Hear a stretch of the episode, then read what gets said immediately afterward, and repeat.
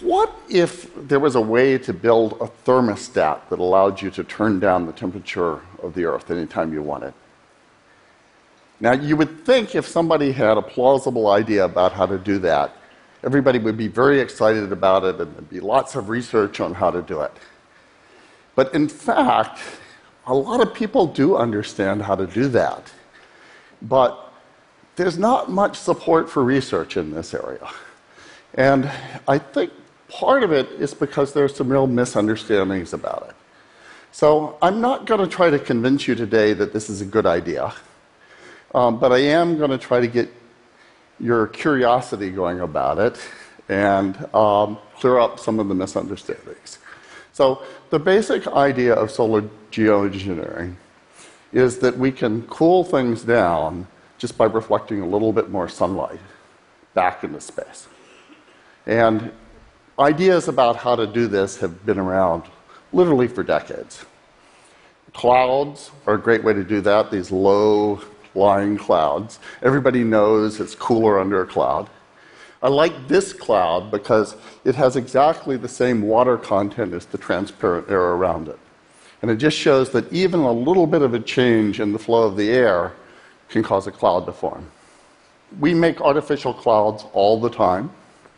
These are contrails, which are artificial water clouds that are made by the passing of a jet engine. And so we're already changing the clouds in our Earth by accident, or if you like to believe it, by super secret government conspiracy. Um, but we're, we are already doing this quite a lot. This is a NASA picture of shipping lanes. And so passing ships actually cause clouds to form. And this is a big enough effect that it actually helps reduce global warming already by about a degree. So we already are doing solar engineering. There's lots of ideas about how to do this. People have looked at everything from building giant parasols out into space to fizzing bubble waters in the ocean. And some of these are actually very plausible ideas. Um, one that was published recently by David Keith at Harvard is to take chalk and, and put dust up into the stratosphere where it reflects off sunlight. And that's a really neat idea because chalk is one of the most common minerals on Earth, and it's very safe. It's, it's so safe we put it into baby food. And basically, if you throw chalk up into the stratosphere, it comes down in a couple of years all by itself, dissolved in rainwater. Now, before you start worrying about all this chalk in your rainwater, let me explain to you how little, little of it it actually takes. And that turns out to be very easy to calculate. Uh, this is a back of the envelope calculation I made. but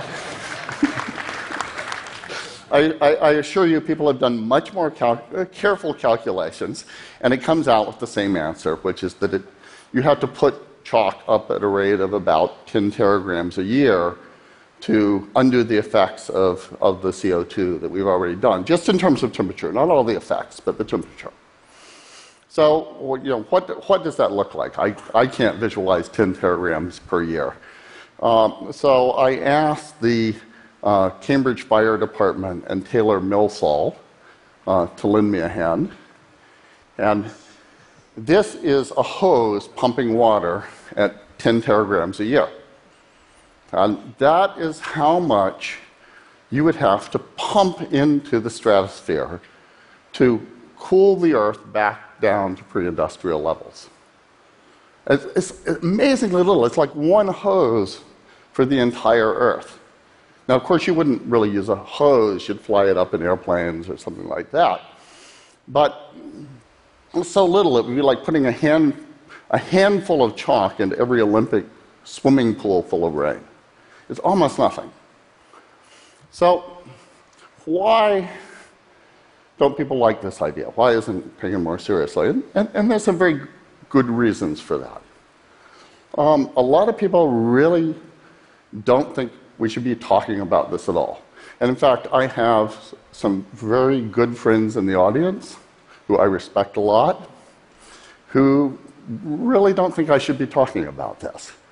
And the reason is that they're concerned that if people imagine that there's some easy way out, that we won't give up our addiction to fossil fuels. And I do worry about that. I think it's actually a serious problem.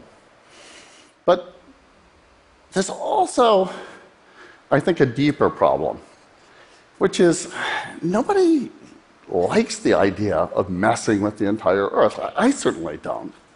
I love this planet, I really do. And I don't want to mess with it.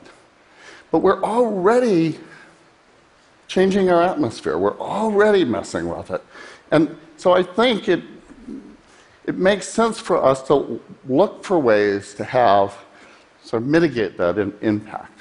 And we need to do research to do that. We need to understand the science behind that.